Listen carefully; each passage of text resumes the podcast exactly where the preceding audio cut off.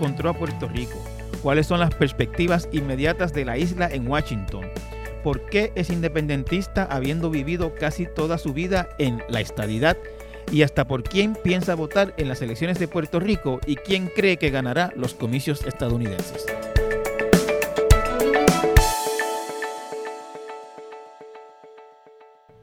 Con nosotros hoy el congresista o ex congresista eh, Luis Gutiérrez. Eh, en Estados Unidos se estila un poco a veces eh, mantener el título a las personas. El gobernador Sí. siempre es gobernador, el presidente siempre es presidente. Con congresista pasa lo mismo. Es lo mismo. Este, a veces me confundo cómo lo pongo, congresista, ex congresista, pero afortunadamente no tengo que hacer muchas decisiones últimamente sobre Ah. qué título. Yo permito que aquellos que escriben y que me entrevistan decidan.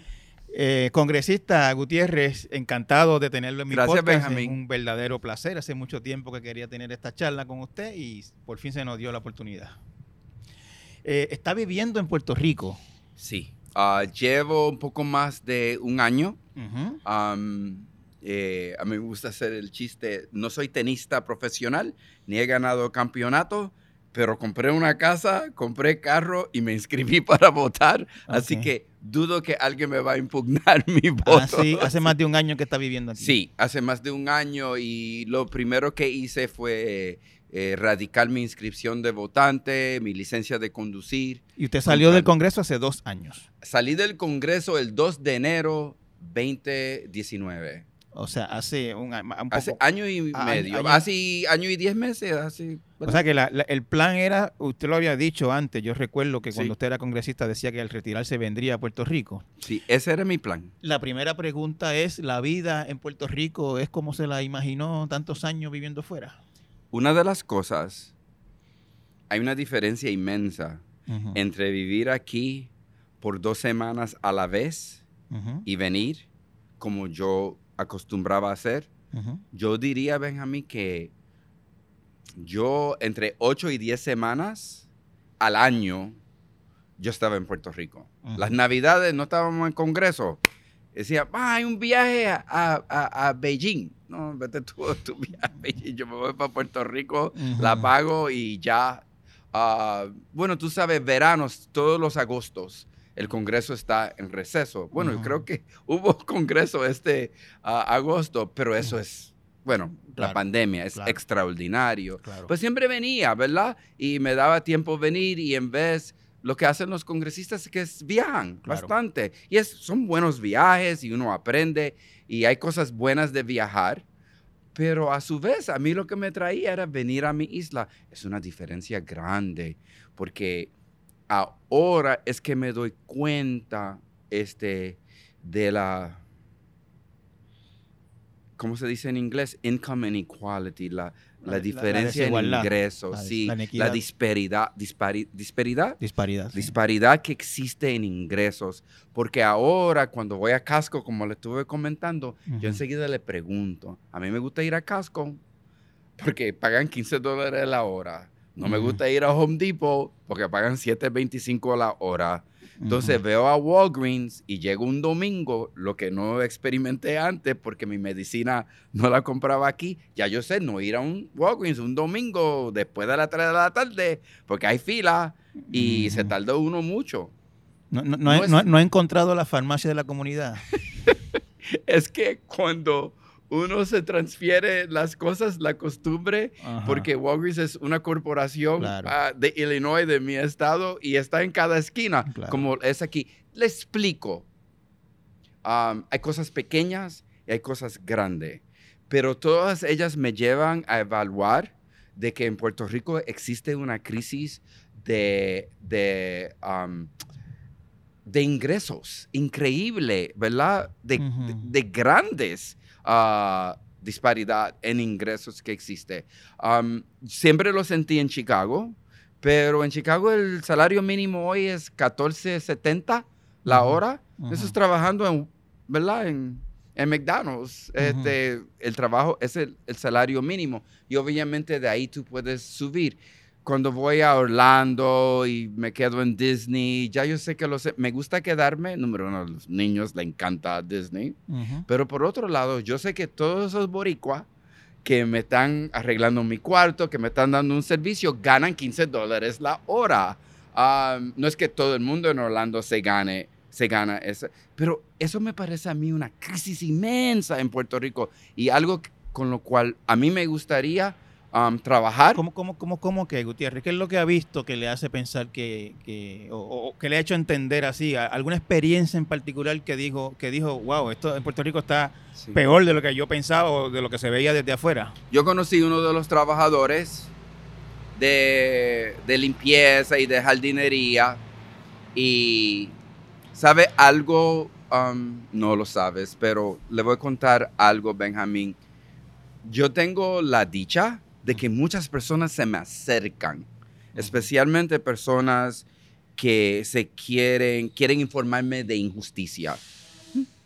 Parece que vienen, sienten confianza y vienen y me hablan. Um, mira, ¿por qué un guardia de San Juan, guardia, policía de San Juan, uh -huh. tiene que estar en el plan uh, de comida? Uh, de aquí de Puerto Rico y sacar la tarjeta para comprar su comida. La tarjeta de la familia. La sí, la tarjeta de la... Yo lo he visto, le platico, me cuenta cuál es su salario y yo digo, con razón, tú claro. tienes toda la razón. Claro. Veo la gente como... Yo lo he visto quejándose, mirando mal a los que utilizan el plan. Sí. Y yo les digo, pero si van a tener hambre, falta de, falta de alimenticio aquí en Puerto Rico. La comida está cara aquí relativo a lo que yo pagaba. No me estoy quejando, yo puedo pagar. Claro. Yo soy del 1% de ingresos en Puerto Rico. Muy bien. Así que yo no, no es que algo de esto me incomoda a mí. Uh -huh. No, pero yo veo cómo otra gente tienen que luchar y están en programas. Entonces yo digo, pero ¿por qué Walmart entonces y Home Depot y hasta Walgreens son subsidiadas por el gobierno? Me explico no trabajan a tiempo completo y aún si trabajan a tiempo completo, cualifican por la naturaleza de la pobreza en la cual ellos viven a los beneficios de tener un apartamento de sección 8. Muy bien, se lo merecen dado su salario. Pero ¿sabe algo? No veo cómo se van a salir. O sea, no veo cómo tú vas de 7.25 a la hora a 15. No lo veo y creo que es algo que nosotros debemos inmediatamente uh, ver cómo lo resolvemos. Cuando usted dice nosotros vemos cómo lo resolvemos, uh -huh. eh, usted está trabajando, está participando, es miembro de alguna organización, sí. eh, está, está, trabajando, Gutiérrez. Sí, Vamos mira, a decirlo de esa manera. Eh, yo ahora, um, pues Oscar López tiene una fundación, uh -huh. tiene un grupo muy bueno de, de líderes comunitarios, um, y he hablado con otros y estamos la elección, voy, te voy a ser claro, ya tú hubieses escuchado de mí sobre esta, porque ya nosotros hemos ido a Walgreens, hemos ido a Walmart, ya sabemos cuándo se paga en Nueva York, en Nueva Jersey, en Filadelfia, en Chicago, porque queremos comparar, ¿verdad? Manzana a manzana, ¿verdad? ¿Qué se gana el boricua en esas jurisdicciones y qué se ganan los boricuas aquí en Puerto Rico? ¿Y cuál es el nivel de riqueza que tiene a Walmart. O sea, tú estás hablando de cientos de billones de dólares y Walgreens. O sea, cuando yo miro eso, yo creo que deberíamos insistir que los candidatos a la gobernación, que la legislatura y se pueda aprobar. Yo vi un anuncio, por ejemplo, Benjamín, vote por la estadidad, vote sí, uh, vamos a nosotros incrementar los salarios, para incremento de salarios. Yo dije, no, tú puedes incrementar sí. los salarios, tú no tienes que esperar el Congreso que te dé permiso. Um, dudo que la Junta de Control Fiscal, aunque no me sorprendería, dado lo que han hecho en el pasado, junta, pare un aumento en salarios. ¿Y sabe dónde la, podemos la, empezar? La, Junta quería eh, reducir el salario mínimo de los jóvenes. Sí, de los jóvenes. Pues yo pienso que se debería hacer justicia para así demostrar que los legisladores y los que están en el gobierno, pues no le deben a esas corporaciones. Porque yo te aseguro la, la, que ellos van a quejarse de a tratar de aumentar el lo salario. Que, lo que estoy entendiendo es lo siguiente, que a través de la fundación de Oscar López sí. se está o cabildeando o impulsando que se aumenten los salarios. En, en se está estudiando, estudiando, para luego publicar ah, los resultados, Ujú. crear conciencia y entonces de esa conciencia cabildear. Podemos ir donde yo pienso en mi plan después de las elecciones que se debería, porque para mí me parece, es mi entender, no de todo, de que tú tienes que buscar un ente, un enfoque común, donde tú puedes aglutinar personas de distintas esferas de la sociedad puertorriqueña. Me explico. Vieques la ganamos porque los independentistas empezamos. Pero si solo los independentistas hubiesen quejado de Vieques, estarían bombardeándolo hoy. Claro. Se amplificó, ¿verdad? Am, eh, yo estuve en el calabozo con estadistas del PNP, Claro. con populares, con independentistas, con artistas, con, bueno, mucha gente y por eso ganamos. Cuando el gobierno federal se dio de cuenta, ah, la segunda vez que yo fui arrestado, cuando ellos vieron de que nosotros íbamos a ser consistentes y persistentes en nuestras demandas, decidieron, pero de esa manera se gana. Así que yo veo las distintas luchas, aún con mis compañeros presos, yo les digo así, mis compañeros, yo me crié con ellos ah, en el mismo barrio y fueron ellos a la cárcel. Nunca fui miembro del FALN, pero siempre son mis amigos y mis compañeros, muchos de ellos de crianza. Cuando fueron a la cárcel, yo me recuerdo cuando llegué aquí a visitar a, a Rosselló en noviembre del 92. Yo había ganado mi escaño en el Congreso, todavía no había juramentado. Yo lo visité Él había ganado las elecciones por primera vez ese año. por primera vez en el Sí. 92. Lo visité y él me dijo, Luis, caso por caso. Tú me traes los casos y yo voy a determinar con quién yo te puedo apoyar. Y dije, muy bien. Fui donde Hernández Colón, el gobernador saliente. Ujú. ¿Y qué hicimos? Él me dijo, no, cuando yo era este, el fiscal general de Puerto Rico, el Departamento de. Justicia, yo antes eh, aseguré que se escarcelaran, yo estoy contigo. Pero ¿sabe algo? Cuando tú viste a lo último, habían estadistas, ¿ah? habían populares, Sí. habían independentistas. Si fuera so- ¿quién fue la chispa?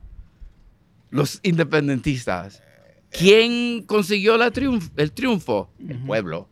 Entonces, pues yo creo que esto sería un buen ejemplo, si se evalúa bien, se articula bien, de unificar el pueblo en una lucha por justicia social. Y como yo les dije, yo no vine aquí a retirarme. Eso es, lo, ¿verdad? eso es lo que yo estoy viendo. Usted no está eh, eh, meciéndose en una mecedora en el balcón de su casa eh, escribiendo las memorias. Usted está trabajando. Dije, sí, dije, yo quiero escribir mi último capítulo de mi vida en Puerto Rico. Me voy del Congreso. No siento, después del huracán María, no siento la misma vocación. Y a la misma vez, mira a mi compañero José Serrano. A mí me rompe el, el alma ver, él está enfermo. Él casi no, y ahora está saliendo del Congreso de los Estados Unidos. Yo no quería que me sacaran en una silla de rueda con una máscara ¿Qué de qué edad oxígeno. Gutiérrez? Yo no. Yo tengo 66. 66. 66. Y, y ayer y, y- y, este, cuando salgo ahora y aprendí, ah, en Puerto Rico hay fila de, de ancianos. Ah. Aunque se molesta. Yo le dije a una señora si era la fila de los ancianos y me dijo, ¿qué qué? De los ancianos. Yo dije, ay, perdone, los envejecientes. Tampoco somos todos envejecientes desde el día que nacemos. Yo dije, "Eh, caray, hay que, hay que Son- tener son- cuidado. hay- hay que- son los adultos mayores. Esa es la, esa es la palabra políticamente correcta. Sí, yo no lo sabía. Y ya yo, viste como estoy yendo Claro, aprendiendo cómo, porque quiero aglutinar U- gente. ¿Usted nunca había vivido en Puerto Rico, Gutiérrez? Sí, ¿Usted yo viví en Puerto Rico 69 al 73, cuatro años. Adolescente. Dos años, sí, de 15 a 19. Ah, yo pensé, te va a hacer, espero que te haga reír. Como yo estaba, yo no podía hablar muy bien el español. Ujú, Casi no podía hablar. ujú, Porque en mi casa yo hablaba inglés. claro. Papi se tira para acá con mami. Su Para sueño San- es San- realizado San Sebastián, ¿no? a San Sebastián. Y, y tú sabes, 60 años atrás no es como los padres se sentaban con uno y le decían, ¿qué ustedes creen? hacemos esto. No, esta es la jornada, ya lo hemos decidido. Tenemos el Chevy, tenemos el French Provincial Furniture con plástico. Vamos para atrás, para Puerto Rico, mejor de lo que salimos. Aplausos a ellos, ¿verdad? Lograron su objetivo y regresaron a lo, que decía mi, mi mamá, su tierra. Mi mamá siempre se refería a Puerto Rico, su tierra. Muy bien. Pues yo fui a la escuela superior y todos los primeros 15 años de mi vida, el énfasis en los barrios, en la sociedad norteamericana, era enfatizar mi puertorriqueñidad. You're Puerto Rican. Llego a Puerto Rico después de 15 años enfatizando que soy puertorriqueño y me dice, americano, gringo. Yo dije, pero un momento, ¿cómo puede ser esto? Es Luis el americano en la escuela. Sí, el, el, gringo, el americano. Le explico eso. Luego fui a la Universidad de Puerto Rico por dos años. Me quedé en la, en la torre porque la habían acabado recientemente y estuve ahí dos años y luego regresé porque, y creo con un poco de certeza, no sentí que se iba que yo iba a ser realizado como ser humano quedándome en Puerto Rico. Que siempre se iba a cuestionar mi credibilidad. Era distinto hace 50 años atrás. Hoy el pueblo acepta mucho, mucho más los que viven en Estados Unidos y se incorporan. Estoy hablando de 68, 69. Y dije, tengo que regresar y regresé y creo... Chicago. Sí, y creo, sí, porque mi novia, Zoraida, quien es mi esposa, en 1976, cuarto año de la universidad, yo y ella en su segundo año nos enamoramos. ¿Y qué hace? Se muda para Puerto Rico. Y Benjamín, yo tenía dos alternativas. perdóneme, ya usted había regresado. Ya yo había vivido aquí cuatro años. Y se fue a Chicago. Me, había, ido. Y allá ya yo iba a hacer mi vida allá. Allá ella se enamora y vuelve. Pues, ¿Qué voy a hacer? Hay dos alternativas. Buscarle una novia nueva, que eso es bien difícil para mí. ¿Ok? Ah, o, o montarme en un avión. Pues empecé a guiar taxi, ahorré dinero y me vine para Puerto Rico y fui maestro de escuela elemental en Las Marías y en el barrio Borinquen de Caguas. Digo escuela elemental de primero, segundo y tercer grado, maestro de inglés. ¿Por qué? Porque yo no necesitaba un certificado de instrucción pública. Eh, yo lo único, como inglés era mi primer idioma. Y les digo, creo que fueron inteligentes y astutos, porque la verdad que yo hablaba inglés, como diríamos, de verdad, para, porque los niños captaban mi, mi acento, mi pronunciación, ¿verdad? Y, lo definían un poco mejor. y, entonces nos casamos en noviembre y en mayo yo le dije a Zoraida, aquí no podemos porque yo te doy 2.50 todos los días para que vayas a la Universidad del Turabo, ¿verdad? Para que te compre algo de comer y el carro público. Y yo ¿sabes? Los maestros comen en la cafetería con los muchachos en Puerto Rico. Yo dije, yo comiendo en la cafetería porque no tengo con qué comprarme el almuerzo. Eso no es una exageración. Esa es la vida de cualquier maestro en Puerto Rico. Pues regresamos a Chicago. Y 40 años después eh, es igual o peor. ok. Viste, las cosas no cambian. Y entonces yo fui y regresé a Chicago y mi esposa ¿qué tú vas a hacer en Chicago? Mío, guía al taxi si yo me sé esa, en lo que busco un empleo, guié taxi por un año. Yo podía guiar 11, 12, 13 horas al día, 7 días a la semana. Y mi esposa regresó a la universidad, terminó sus estudios universitarios. Y ya tú ves, eso fue en el 78. Uh, ocho años después de yo llegar guiando taxi, soy electo asambleísta municipal en, la Asamblea Municipal de Chicago. Así que era donde yo iba a desarrollarme. Gutiérrez, y me dice, entre las cosas que ha hecho en Puerto Rico, fue registrarse para votar. Sí. Eh, eso quiere decir que podemos presumir que dentro de dos semanas, más o menos, usted va a ir a... Yo vamos a, hacer la fila, Benjamín, vamos a hacer la fila. Y usted eh, lo he visto en campañas del no, en el referéndum. Sí.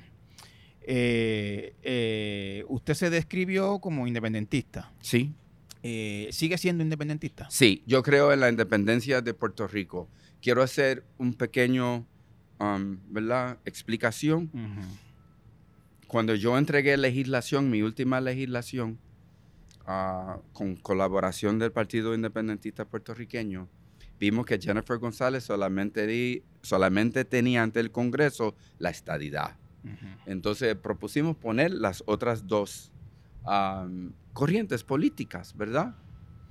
Y pues yo describí el autonomismo como un compacto de solidaridad y amistad entre el pueblo norteamericano y el pueblo de Puerto Rico. Y yo creo que debemos mirar la independencia desde, desde esa Sí, perspectiva. Yo, yo- yo lo que lo que mucha gente se pregunta y, y- lo oye a usted hablando y, y uno oye mucho por ahí decir, por ejemplo, Luis Gutiérrez ha vivido toda la vida en la estadidad y se la niega a los puertorriqueños, cosa que sabemos que no es correcta, porque usted no tiene el poder ni tuvo nunca el poder de negarle nada a los puertorriqueños, pero, Sí. pero así se plantea. Sí.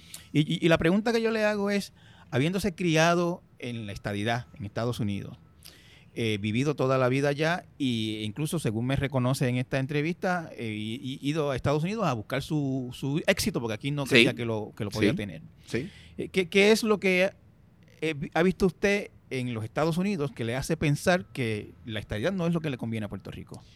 Mira, una de las cosas que he hecho para profundizar en mi pensamiento, mi esposa me compró la llamarada el viernes pasado. ¿no? ¿Por qué? Porque quiero profundizarme en mis antecedentes, ¿verdad? Ah, de, somos una nación y a la misma vez me parece que voy a leer sobre la justicia social a la misma vez. Bueno, un, buen, un buen ojo, sabe, una gran novela. ¿verdad? Sí. Un ojo a la injusticia a la misma vez definición. Así que le digo eso porque mi esposa me compró el libro y ¿qué sabemos? Que muchos han definido a Puerto Rico como nación. No, yo, yo no me la inventé. Bueno, Ah, estaba definido como nación antes de llegar los americanos. Gracias. ¿Y por qué entonces no defender esa nacionalidad? Por no defender lo que existe. Porque yo miro a Puerto Rico, yo creo que fue en 98, quizás me equivoco, o en 99, el proyecto Young. Quizás tú te 98, recuerdas. 98. 98. Nidia y yo éramos los únicos quienes nos opusimos. Tú viste, yo propuse que el español sea el idioma oficial de Puerto Rico, ¿verdad? 430 en contra y dos, Nidia y yo a favor. O sea, eh, todo eso de la estadidad jíbara no existe. Muy bien. Pero a contestar su pregunta, um, yo lo que he vivido en un país libre, independiente y soberano, no en un estado. Yo he vivido en un país libre, independiente y soberano. Los primeros 15 años de mi formación intelectual, a mí se me inculcó todos los días por las superestructuras de la sociedad, educativa, noticiero, judicial, la independencia es lo mejor del mundo. Y nosotros siempre debemos celebrar los patriotas quienes ramaron, derramaron su sangre por la independencia. Entonces llego a Puerto Rico y me dicen, tú estás equivocado. Eso es malo. tú estás equivocado, eso es malo, te van a meter preso. Yo dije, me van a meter preso. Pero give me liberty or give me death. Eso me enseñaron. O sea, si hay una contradicción, si alguien encuentra, no es mi contradicción, es la contradicción del colonialismo. Que yo no llego a Chicago eh, de accidente. Fue un plan del gobierno para que nos, para que mi mamá y mi papá y toda su generación se largaran de este país. Y yo solo digo a mis amigos populares, ¿por qué está en el destierro? Fue el plan de gobierno de Muñoz Marín, ¿verdad? Y yo viajo a través de los Estados Unidos. Te doy una anécdota. Estuve haciendo campaña para Biden en Lancaster Y conocí una familia puertorriqueña y yo dije, ¿desde cuándo ustedes? Me dijeron desde los 50 llevan allí. Y yo les dije, pía, diache, ¿y por qué llegaron? A recoger tomate. Porque aquí en Puerto Rico venían, recogían la gente, iban por el campo, ven, hay un trabajo. Y entonces la gente dice, ah, que si yo te niego la estadidad, ¿qué estadidad tú me estás negando? ¿Tú sabes dónde tú vas a vivir?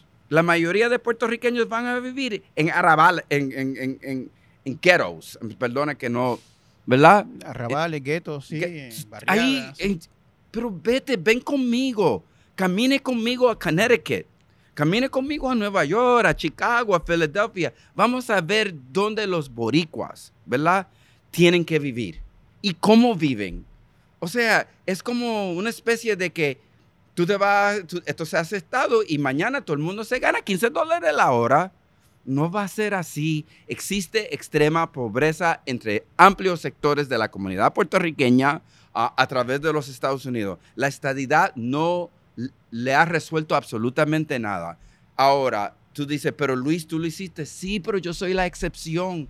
Y si algo, le quiero dar crédito a los profesores de filosofía porque decían que eso era desperdiciar el tiempo, tomar una clase de filosofía en humanidades en la UP. No, a mí me enseñaron que como yo somos tan pocas las personas, ¿verdad?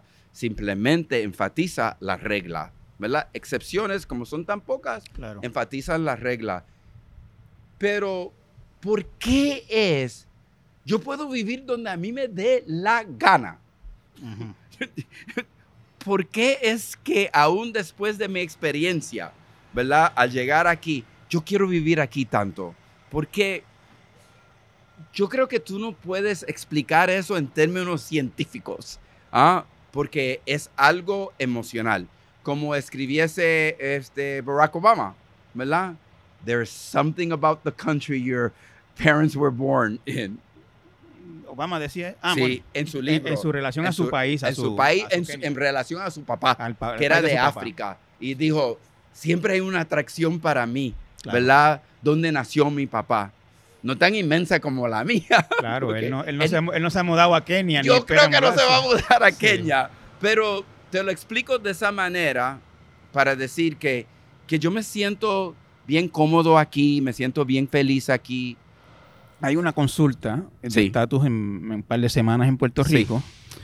Hay una enorme posibilidad de que la estadidad gane esa consulta. No, no se puede descartar que, que gane.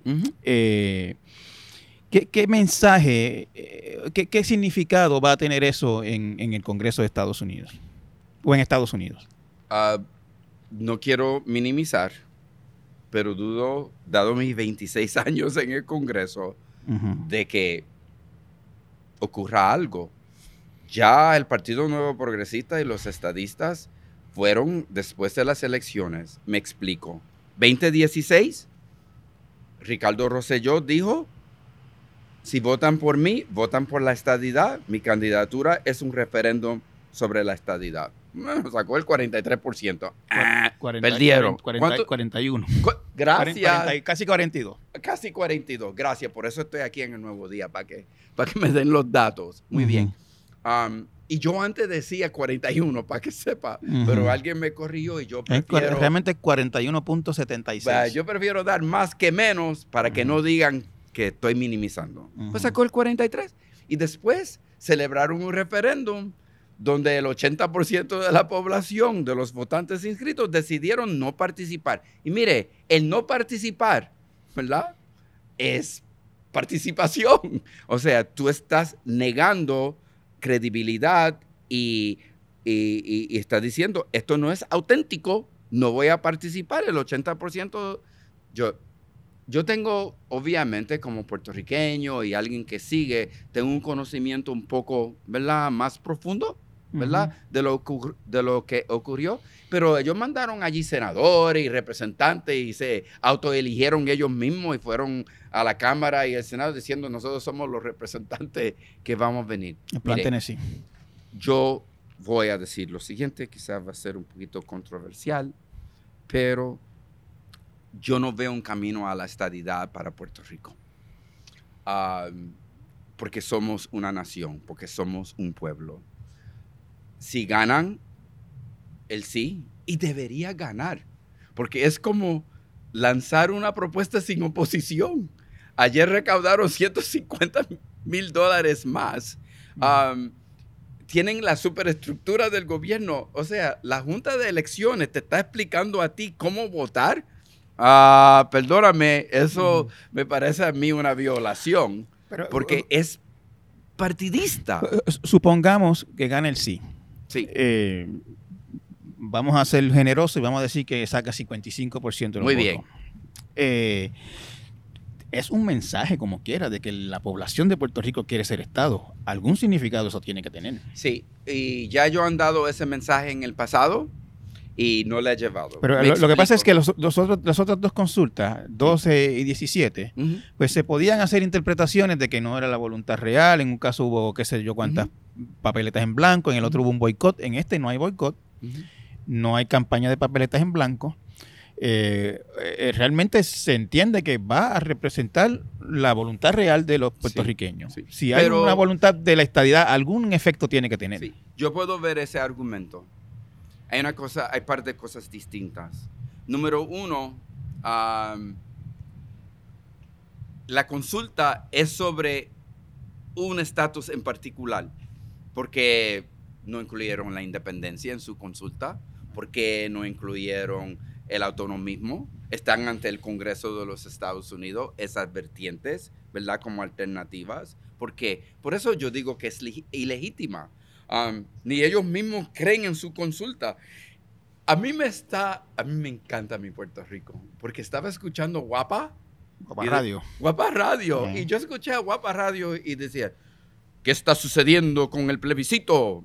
¿Por qué los estadistas del Partido Nuevo Progresista no están? Lo único que quieren es manejar la colonia. Denunciamos. Y entonces yo dije, ah, es un anuncio político pagado por quién, yo quiero ver. Quizás Rivera Chats. y, este, y no, dice, esta es la opinión editorial de Sí, Guapa. sí. Y yo dije, entonces prendo Mega TV y de 9 a 10 todos los días hay un programa estadista. Y ¿sabe algo? No tiene ni un anuncio. Y yo dije, pues entonces, ¿quién caray está pagando por eso? Porque no vi, yo lo veo, número uno, a ver, tú tienes que ver tus adversarios. Ujú. Um, no me gusta porque me mencionan y de una manera siempre mala. Estoy haciendo un chiste. siempre me caen encima en el programa. Pero yo lo escucho y yo digo, y después por las dos tiran el mismo programa de nuevo. O sea, deberían ganar. Es, es- es como una propuesta sin, sin oposición y que tiene dinero y que tiene el aval del gobierno y la Junta de Elecciones, de radio, de televisión. Y, Um, y- y- usted lo que cree es que en el Congreso, Ujú. eh, ese sí mm, no va a hacer nada. No va a hacer nada. Yo voy a ir a apoyar a Nidia y a Ocasio Cortés Ujú, y su propuesta. ujú. Creo que no pudo haber venido en mejor momento que este. Am, y nosotros le vamos a explicar. Hay muchos norteamericanos que vienen, que son amigos míos, y me dicen, I want you and the people of Puerto Rico to have what I have. Yo quiero que tú y el pueblo de Puerto Rico tengan lo que yo tenga. Por eso yo apoyo la estadidad. Y mi contestación es, ¿por qué eres tan arrogante? Sé que eres mi amigo. ¿Por qué tanta arrogancia? ¿Por qué tú crees que lo que nosotros tenemos y lo que nosotros podemos desarrollar, ¿por qué tú no nos preguntas qué tú quieres? ¿Por qué tú partes de la premisa que lo americano es lo mejor del mundo y que no hay nada mejor? Cosa que científicamente, cuando tú lo evalúas, hay países donde hay mejor cuidado médico, mejor educación, De- mejor de- salario de- de hecho- que Estados Unidos de, hecho, una, una, eh, una puerta más arriba en Canadá, ahí, ahí al ladito. Sí, o sea, yo miro las cosas y, y yo les digo así, nosotros vamos a plantearle sobre la represión. Y por otro lado, y esto es más político, ¿verdad? Ujú. Miren, los republicanos nunca van a votar por la estadidad, ya hemos visto, ¿verdad? El presidente del Senado, Mitch McConnell, dice eso no se va a hacer. Gutiérrez, y, y- y si ganara el no, Y- lo mismo, nada. Oh, Cuando gana el no, yo creo que yo puedo ir donde Nidia, yo puedo ir donde Ocasio Cortés y continuar nosotros nuevo movimiento para decir que hay que tener un... Mira, hay que acabar con el colonialismo, pero a la misma vez quiero estar seguro. Yo no quiero vivir en un estado donde las mujeres las matan, ¿verdad? Y nadie hace nada. Donde, um, donde, donde yo veo que se discrimina tanto contra la comunidad LGTBQ, donde hay un presidente del Senado que, que le dice a su contrincante en forma vulgar de que él es homosexual como si eso fuera algo negativo. Yo veo eso en mi Puerto Rico.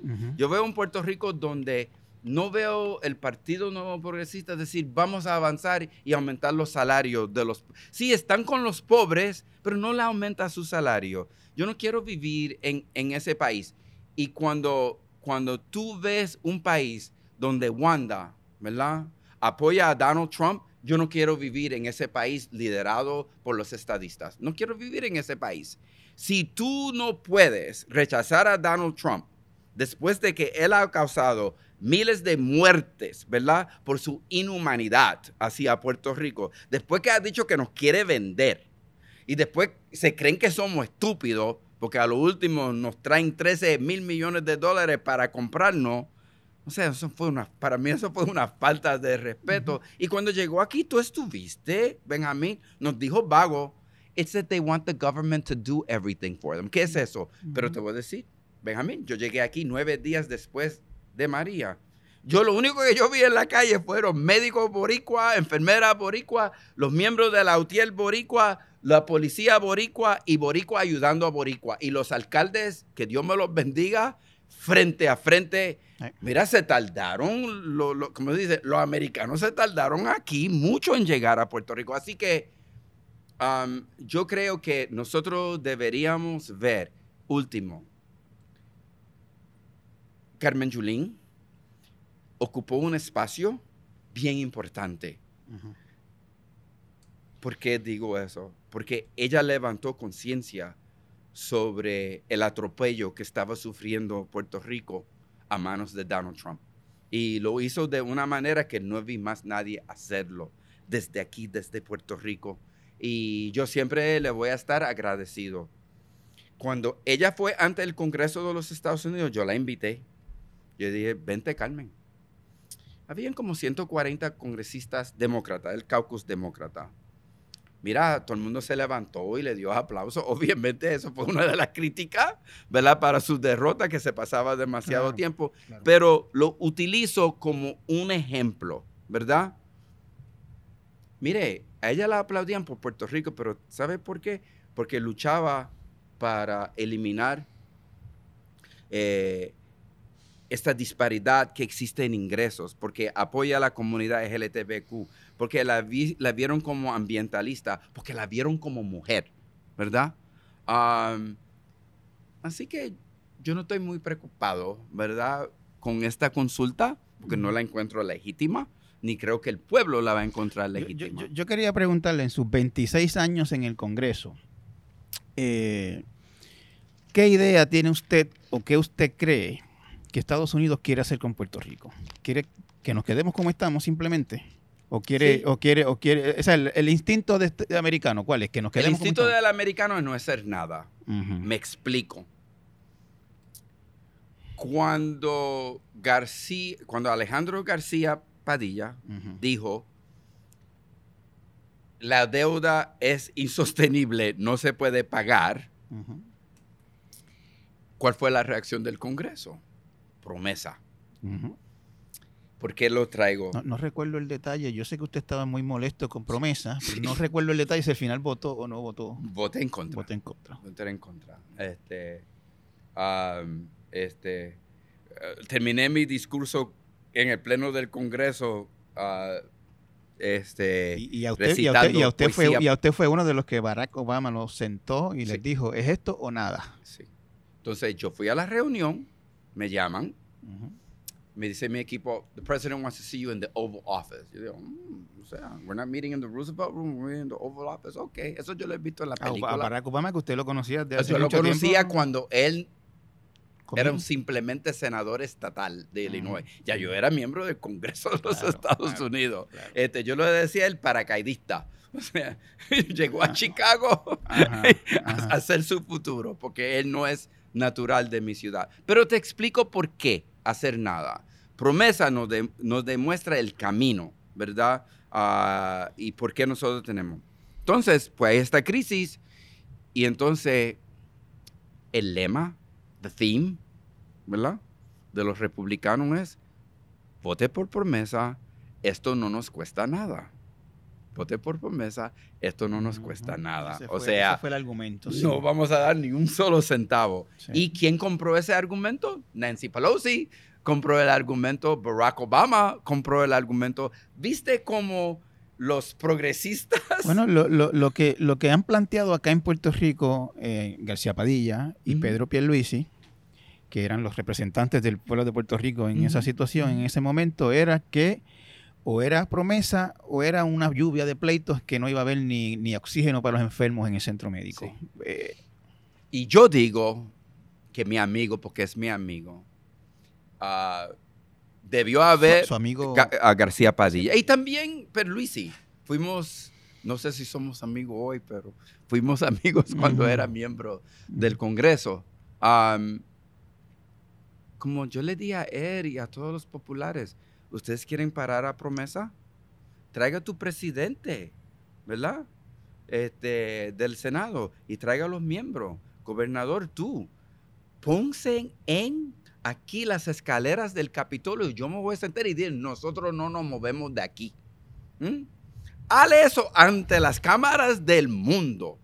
Y en específica el Partido Demócrata, que es el partido que tiene la presidencia y controla la Cámara de Representantes. Y dile a Nancy Pelosi cómo tú nos vas a entregar a los buitres de Wall Street. Y llámate a Bernie Sanders, que estoy seguro que él corriendo viene a esa reunión. ¿ah? Y Elizabeth Warren, tú tienes aliados.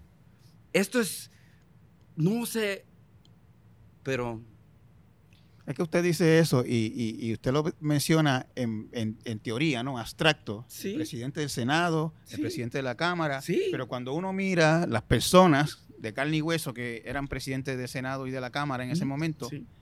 no, no, no son el tipo de personas de confrontación así. Pero sabe algo, te voy a decir, te voy a compartir algo. Batia estuvo en el mismo calabozo que yo en Vieques. Yo lo sé, sí. Así que Y yo, y, y Pereyó, yo creo, en aquella lucha Pereyó también participó, no recuerdo sí, bien, pero yo era el presidente en aquel momento de la Cámara de de Representantes. promesa. De promesa. Sí, para Jaime Pereyó. Gracias. Pero yo lo que decía es, tráete alcaldes, ¿verdad? Moviliza. Te puedo decir una cosa, se hubiese paralizado. Y entonces yo entro en una discusión y un debate. Lo que pasa es que Nancy Pelosi y ah, el presidente Barack Obama no estaban negociando con Pelosi, no estaban negociando. It didn't cost us anything. Es una falta de vergüenza, ¿verdad? Y un atropello de los derechos de los puertorriqueños promover legislación para que tú no tengas que gastar nada. Y no gastar nada es hacer daño. O sea, tú no participaste. Ah, y la gente dice, pero es que la deuda es nuestra. Mire, cuando el Congreso unilateralmente terminó con la sección 936, se amplificó la, la- la deuda de Puerto Rico. Se perdieron miles de trabajos buenos y los ingresos a haciendas de esos trabajos. Eso fue una acción unilateral del Congreso de los Estados Unidos. Y, y tú sabes que la, la, la, The Jones Act, vamos, eso nos cuesta cuánto? 450 a 500 millones al año al público puertorriqueño en aumentos en salario, en, en el costo de productos. Miren, vamos a dejarnos. Tú miras esa deuda y tú miras lo que no hay, lo ha- las, ah, las leyes de cabotaje, cuánto nos han costado desde el 1920. Se elimina la deuda. O sea, yo miro las cosas. Ellos dicen, ¿cuál fue el argumento que utilizaron los ah, republicanos y los demócratas para poder unilateralmente aprobar promesa? It's under the territorial clause of the Sí. Constitution of the. United States. We can do as we will. Claro. They belong to us. Nos pertenecen. Bueno, si te pertenezco, ¿cuál es tu responsabilidad con tus pertenencias? Disculpe que tú no haya... Y esa es la parte de, de humanidad con la cual nos tratan a nosotros. Nos tratan como si fuéramos otra cosa más inhumana que se puede vender y comprar en el mercado. Y Trump lo ha llevado al- a las últimas, ¿verdad? Diciendo, yo quiero intercambiar a Puerto Rico. Y lo dijo, bueno, nosotros sabemos que su secretario de Homeland Security dijo que le dijo, because Puerto Rico's poor and it's, and it's dirty. O sea, somos sucios y pobres. Ujú. O sea, yo miro a promesa, ¿qué digo? Y te digo porque yo sé que todos nosotros que estábamos en contra de promesa, no han dado la razón. ¿Por qué les digo que no han dado la razón? Porque yo leo el periódico El Nuevo Día, ¿verdad? Y yo leo las ponencias y los artículos y las entrevistas que le hicieron a Biden. Y en el último de sus periódicos, yo más claro no canta un gallo. Él dijo, hay que auditar y cualquier deuda que no es legítima, hay que perdonarla. Eso es diferente a hace cuatro años atrás, ¿verdad? Claro. Hay que poner Puerto hay que- Rico. hay que ver si cumple después. Bueno, bueno, sí. Estoy explicando de Claro. que ahora hay un candidato a la presidencia que estaba allí cuando me llamaron a mí y voy a hablarte de esa reunión. Yo me recuerdo, me llamaron, yo tuve muchas reuniones con Barack Obama. Yo era de, no era porque yo era especial, yo era de su estado. Claro. O sea, éramos the Barrio Boys, ¿sabes? Éramos Ujú. de Chicago, él me conocía. Um, este, y yo tenía mucho conflicto con él, ¿verdad? Cadenado a la Casa Blanca, a los portones, llevándome arrestado, denunciando sus políticas de inmigración. Muy bien. Pero cuando él me llama, yo me siento ahí y yo veo a Perluisi, Nidia, José Serrano y yo. Y yo dije. Pues, ¿qué carajo yo hago aquí? Si estos tres ya están con el programa, Ajá. tú sabes, eh, yo dije, será para buena compañía. Y entonces yo pensé en algo que se atribuye a José Martí, que a veces es um, eh, eh, más valiente callar que hablar. Y entonces cuando me preguntaron, porque el presidente empezó, ok Luis, I know you're going to start with Puerto Rico as a colony. Así me empezó. A mí me dio una rabia. Porque, ¿y tu papá en Kenia? ¿Qué hizo? Ah, contra los británicos. Como si yo no hubiese leído su libro. Pero no lo dije porque a veces. ¿Por qué? Porque Oscar López estaba en la cárcel. Yo miré mis tres colegas. Yo leí. Yo vi las cartas. No había absolutamente nada. Yo le dije, yo estoy en contra. Sí, porque Puerto Rico es una colonia. Y le di otra. Y le dije así, le dije, pero estoy seguro que Perluisi te puede dar una explicación de por qué está a favor de promesa. Y déjame decirle, él nunca, él, todas esas cosas que él está diciendo durante la campaña, él no lo dijo ahí de negociación. Él aceptó a lo que estaba proponiendo el presidente. Entonces, ¿por qué? Porque me dio, piénsalo Benjamín, De- de- me, dio la quiero terminar, me dio la oportunidad de hacer esto, decir, um, Mr. President, but I do understand um, that the petition, la petición por la excarcelación de Oscar López está en su escritorio. ¿ah? Eso lo dijo el escritor famoso de Hamilton. No, nos dijo que cuando habló con él le había dicho eso. And he goes, You don't know what the hell I have on my. Eso dijo Obama. Sí, así me dijo. Tú no sabes qué carajo yo tengo. Así se, se traduce hell. Bueno, el infierno a veces es difícil traducir. Um, ¿Qué yo tengo? Well, we've been asking you for meetings, pues yo le había escrito tantas cartas y, nos, y, lo dije porque mis otros tres compañeros puertorriqueños estaban de acuerdo conmigo porque habían firmado la carta conmigo, así que yo no estaba dividiendo a nadie. Ujú. ¿Sabe algo? Tú tienes que utilizar los momentos, ¿verdad? Um, como mejor tú lo puedes utilizar. La derrota era, venía. Ellos sabían que yo estaba en contra. Ya habían minimizado mi oposición. Yo fui ante, ah, yo fui a la Cámara de Representantes. 40 eh, el debate era de 60 minutos. Ese es el debate sobre promesa. Um, 59 minutos a favor de promesa, un minuto en contra. Y tú sabes quién le concedieron el un minuto. A mí, ¿verdad? Um, así que yo veo mi vida, mis experiencias en el Congreso dentro de ese contexto. Yo, yo, yo eh, eh, mm, le hice una pregunta hace un Sí, rato y quedó como un poquito en el aire. Ajá. ¿Qué, qué quiere Estados Unidos con Puerto Rico? Si algo. Por eso, te- con- te- te- y te contesté dándote el ejemplo de que si nosotros nos demandamos algo, ¿ah? Nos quedamos así. no, vamos, no va a pasar nada porque promesa te demostró, o sea, hacer lo mínimo. Hay una crisis en Puerto Rico, la deuda no se puede pagar. Vamos a hacer algo, a lavarnos las manos y echarlo para adelante. Eso es promesa y yo lo vi. Ah, Mira, aquí los políticos vienen, los, los políticos vienen y se llenan de dinero. Tú lo sabes. Mira, mi hermano y es mi hermano de, de, de, de, eh, um, de Orlando, ah, el congresista Darren, Soto. Darren Soto. Que, que pro- Darren pro- me dio- dice- dio- dio- puso, eh, eh, propuso el proyecto, presentó el proyecto de estadidad en 90 días. Sí, en 90 días. Entonces yo le digo a, a, a Darren, así, Darren, tú fuiste como observador. Me dice, sí, I was an observer. Esa elección fue limpia, el, el plebiscito. La del- la del Ah. Sí, de- del 2019. Él era congresista.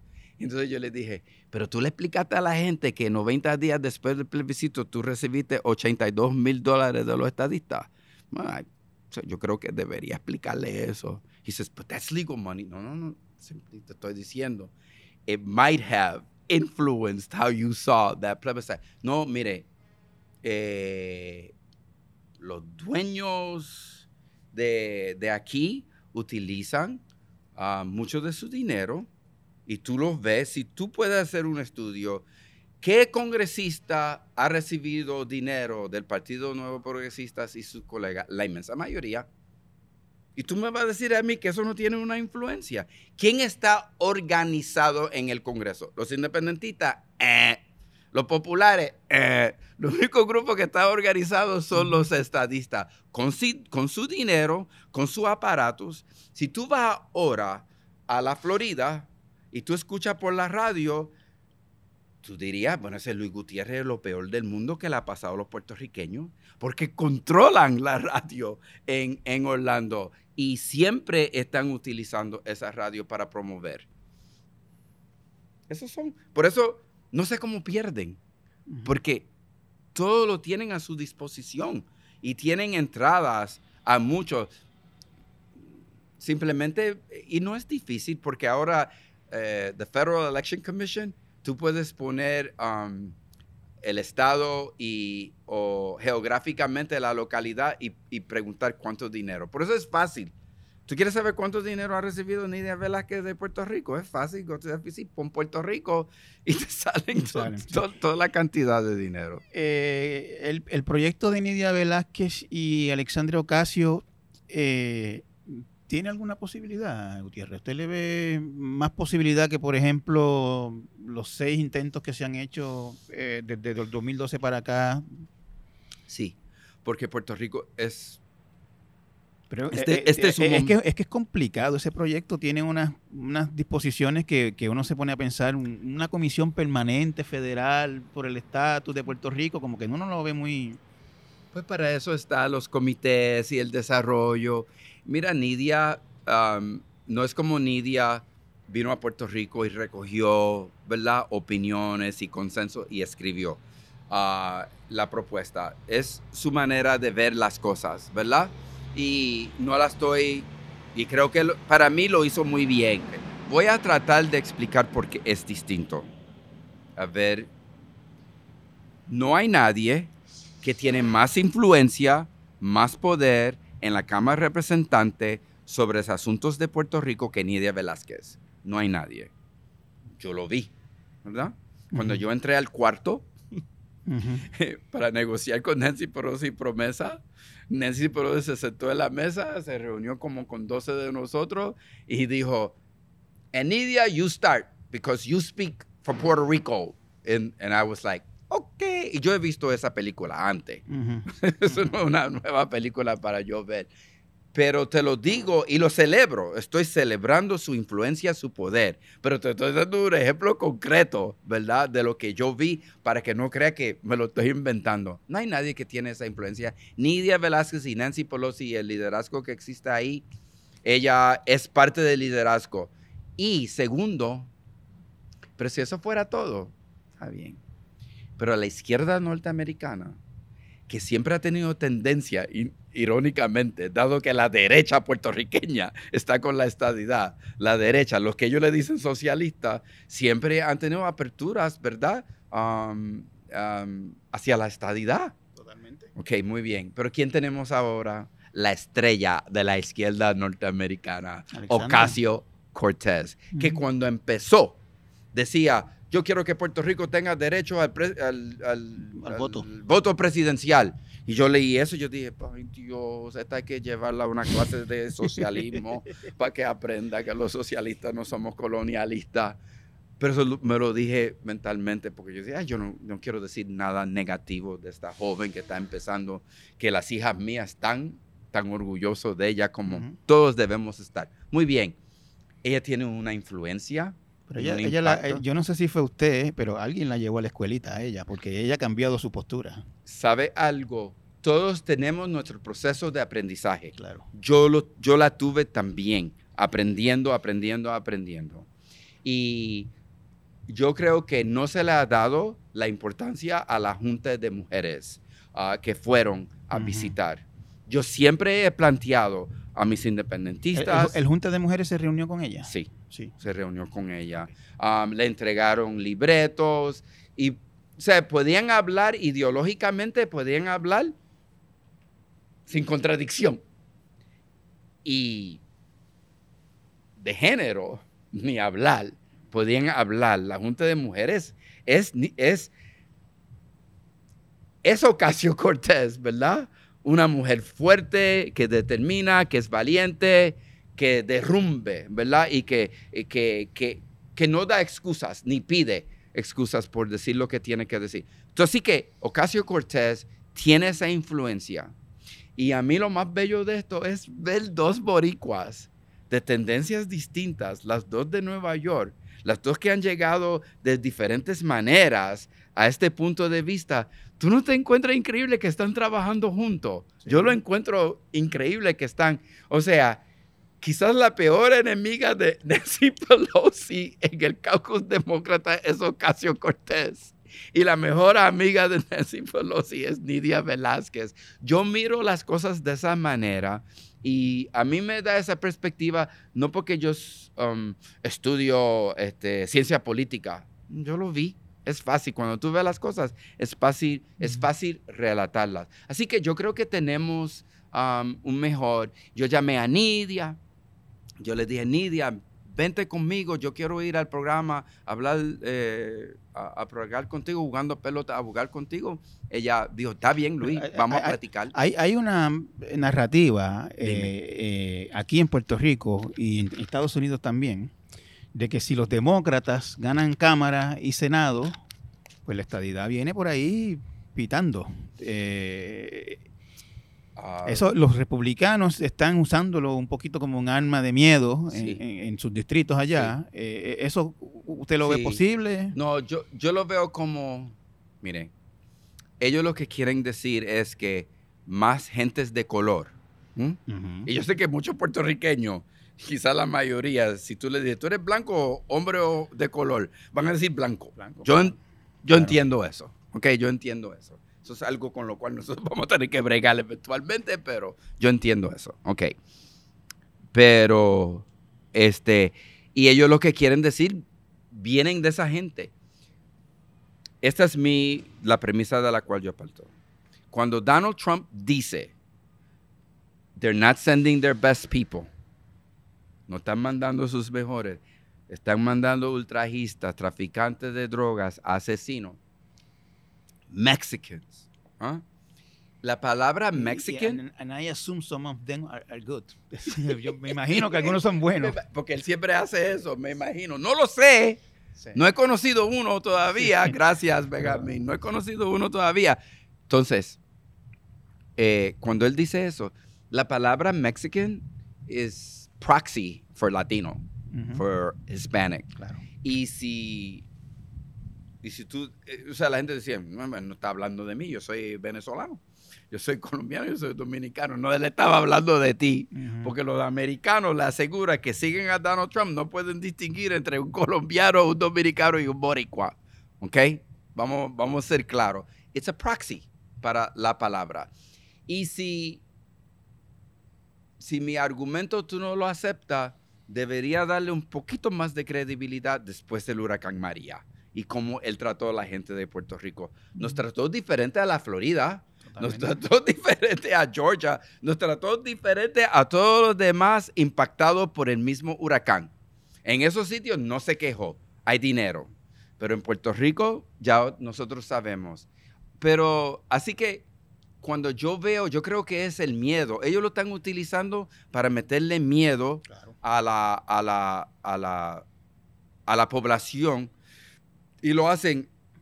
um, y por eso no están utilizando, pero no creo que el Congreso, dado, piensa un momento, la crisis que existe económicamente en Estados Unidos que va a tener que confrontar va a ser mayor que la crisis del 2007-2008. Hemos gastado, en aquella crisis gastamos 800 mil millones de dólares. Y básicamente se resolvió. Ya nosotros vamos por 3 trillones ujú. y no se ve dónde termina esto.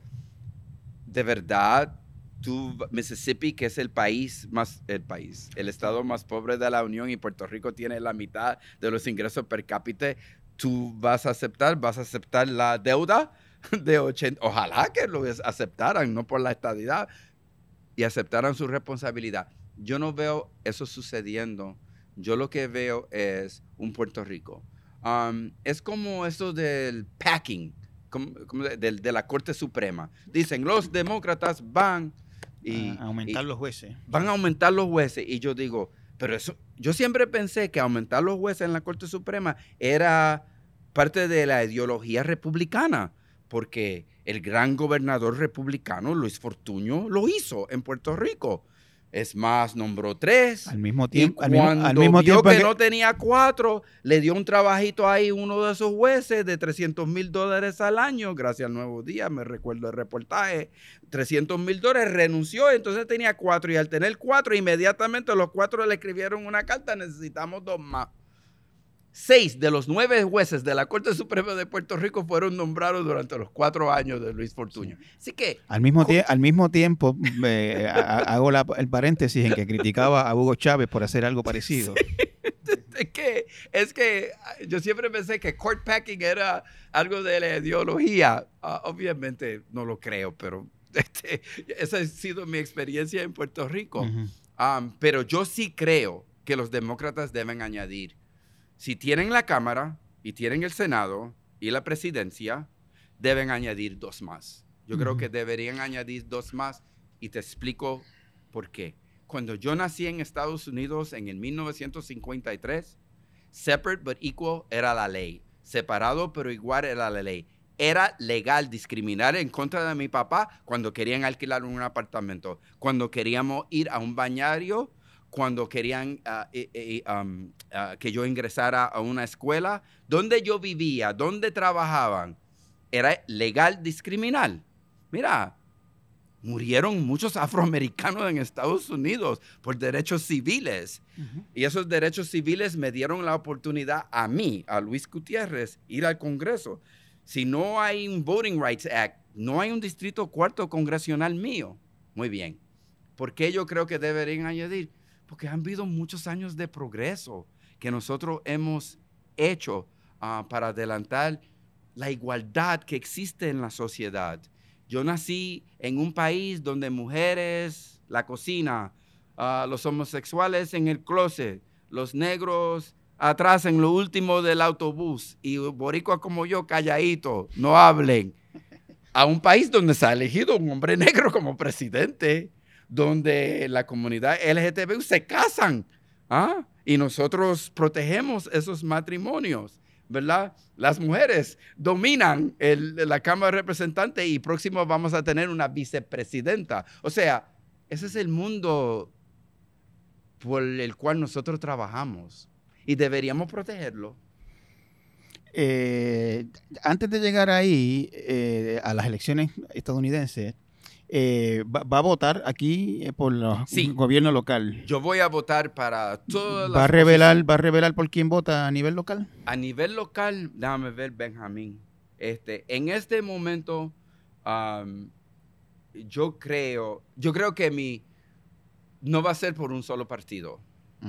Ah, en Vega Alta voy a votar por el incumbente, ¿Ah, sí? alcalde. Sí, ¿Ese es quién? No me acuerdo el nombre ahora. Aparecerá en la papeleta. Ajá. al lado de los populares, pero creo que ha hecho un buen trabajo. Y este, a mí, yo no he visto a alguien de madurez, inteligencia, alguien que pueda articular los issues, um, diseñar un programa para el futuro como lo ha hecho Juan Dalmau. Y digo, me encanta Victoria Ciudadana y cuando ella habla también me atrae, ¿verdad? Y los dos son independentistas, así que, este, pero yo voy, yo voy, yo lo más probable, yo voy a votar por Wanda Mao para gobernador de Puerto Rico. No, no exclusivamente porque soy independentista, no. Yo creo que es un candidato y a mí me molesta mucho que las encuestas digan, ¿quién ganó el debate? Wanda Mao. Ya yo estoy cansado. Si tú crees que alguien ganó el debate, ¿verdad? Porque coincidiste con su perspectiva y su visión y cómo, y tú crees que es el, más honesto y, carajo, entonces vote por esa persona, ¿verdad? Y a la misma vez, ah, me encanta ver todo esto de Victoria Ciudadana. Y, va a votar por su amigo Acevedo Vilá para Washington? Todavía no he decidido. Esa, no te iba a hablar de Wanda Dalmau, pero ya que me preguntaste. Sí, no, pues porque me, me estuvo curioso saber si, si, está tan metido en la política local. Sé que está viajando mucho a Estados Unidos a hacer campaña. Eso, eh, eso sí. La, la, pregunta es esta. Eh, ¿Está seguro en este momento que Donald Trump va a ser derrotado?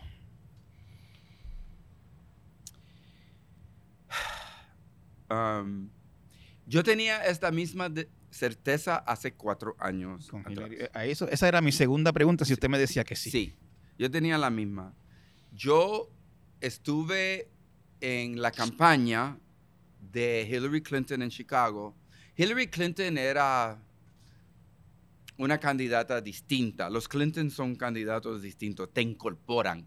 O sea, tú los ves, tú platicas con ellos. Y yo había hecho tanta campaña con ella que yo pensé, pues va a ganar, la he visto donde quiera. Y fui, estuve en la actividad con el alcalde y el gobernador, bueno, y todos los, todos los más importantes de la campaña. Y yo dije, ay no, yo no quiero hacer esta celebración de la primera mujer aquí con esta gente. Yo quiero hacer con Zoraida en casa. Y me fui a mi casa en lo que salí de la fiesta busqué un Uber que me llevara a mi casa y llegué a mi casa, que era bastante lejano del centro de la ciudad, ah, ya cosas habían cambiado en la Florida. Ah, y de ahí para abajo me recuerdo estar sentado en la cama, uh, Zoraida y yo, en la cama, con la televisión, viendo los resultados y casi no poder creer lo que estaba sucediendo, porque para colmo, Hillary estaba adelante en Florida. O sea, los primeros resultados eran bien positivos y yo me fui. Bien, te digo lo siguiente. Estoy seguro que hay boricuas que van a votar por Donald Trump en la Florida. Por supuesto. Yo no me he encontrado uno de ellos todavía y quizás es porque no he pasado un domingo en una iglesia evangélica. Estoy seguro si voy a una iglesia evangélica me los voy a encontrar pero no me he pasado un domingo en una iglesia evangélica. Pero yo cuando camino los barrios, la gente está con Biden. Y la diferencia es, en, esta. Unite Here, que es una de las uniones, es la unión de los trabajadores de hoteles. Unite Here. Cuando yo estuve con ellos en Orlando, ellos le están pagando a los miembros de sus sindicatos 15 dólares la hora para ir y salir a la calle y tocar puertas.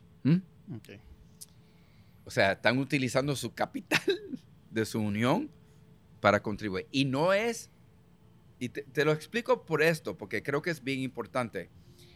Esa campaña, cuando yo estoy con ellos, yo no puedo hablarle a la gente de Biden, porque no se puede coordinar la campaña de expedientes ah, independientes con la campaña de Biden. Muy bien pues yo voy y hago campaña. Mira, están en la calle. Entonces, estuve la semana pasada en Filadelfia. Y no solamente en Filadelfia, están bien organizados. Y yo visité 30, 35 casas de puertorriqueños. Y yo me, cuando yo, porque tú, tú evalúas la persona y si tú tienes los 34 años siendo electo y tocando puertas por 34 años, ya te ha dado la capacidad y la habilidad de abrir la puerta y saber más o menos evaluar la, la experiencia educativa, los ingresos.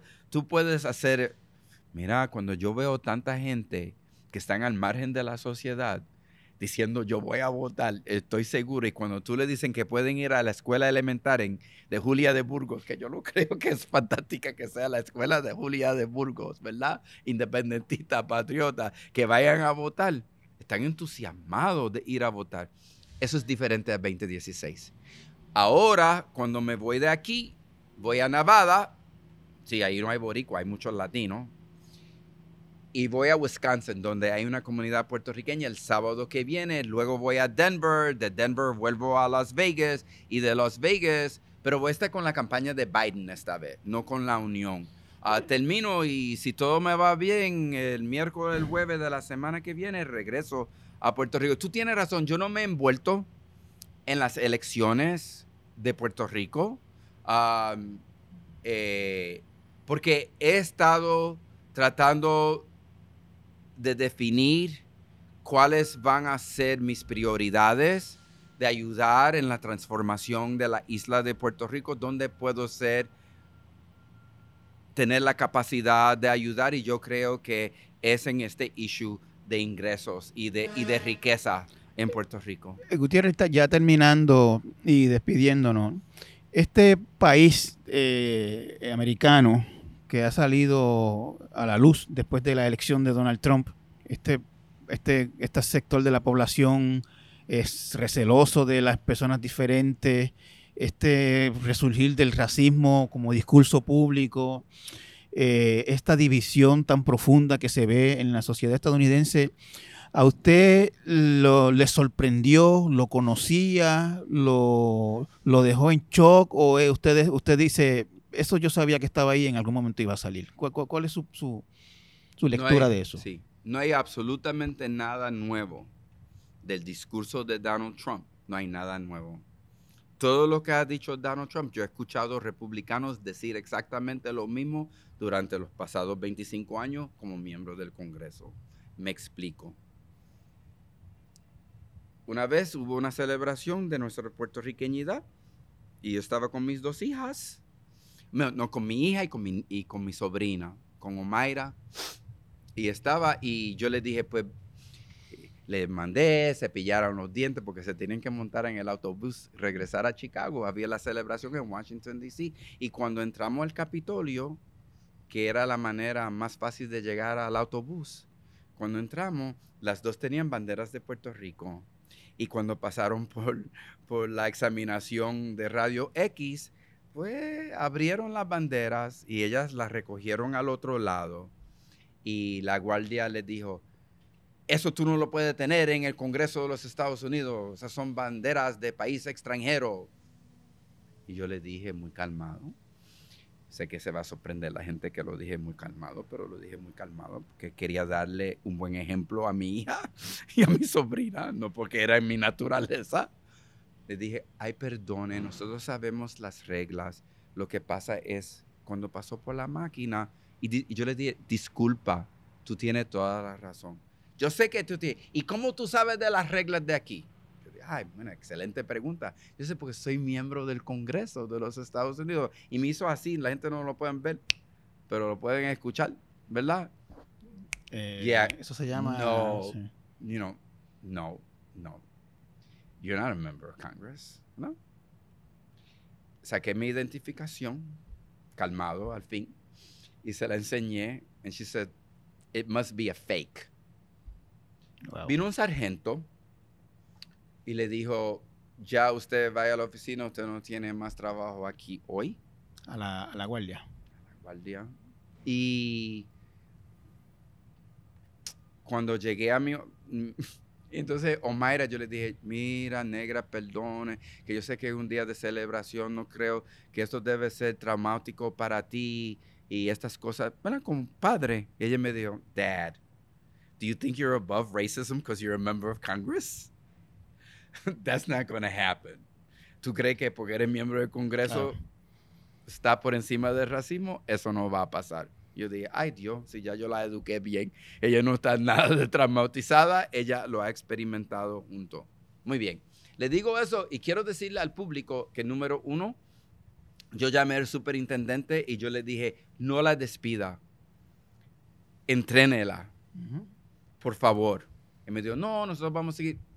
Creo que sería un error, porque entonces vamos a tener alguien por el resto de su vida que va a estar, olvídate, con rabia. Resentida contra los Y, y puertorriqueños. si no se utiliza esta oportunidad, ¿sabe? La guardia me llamó.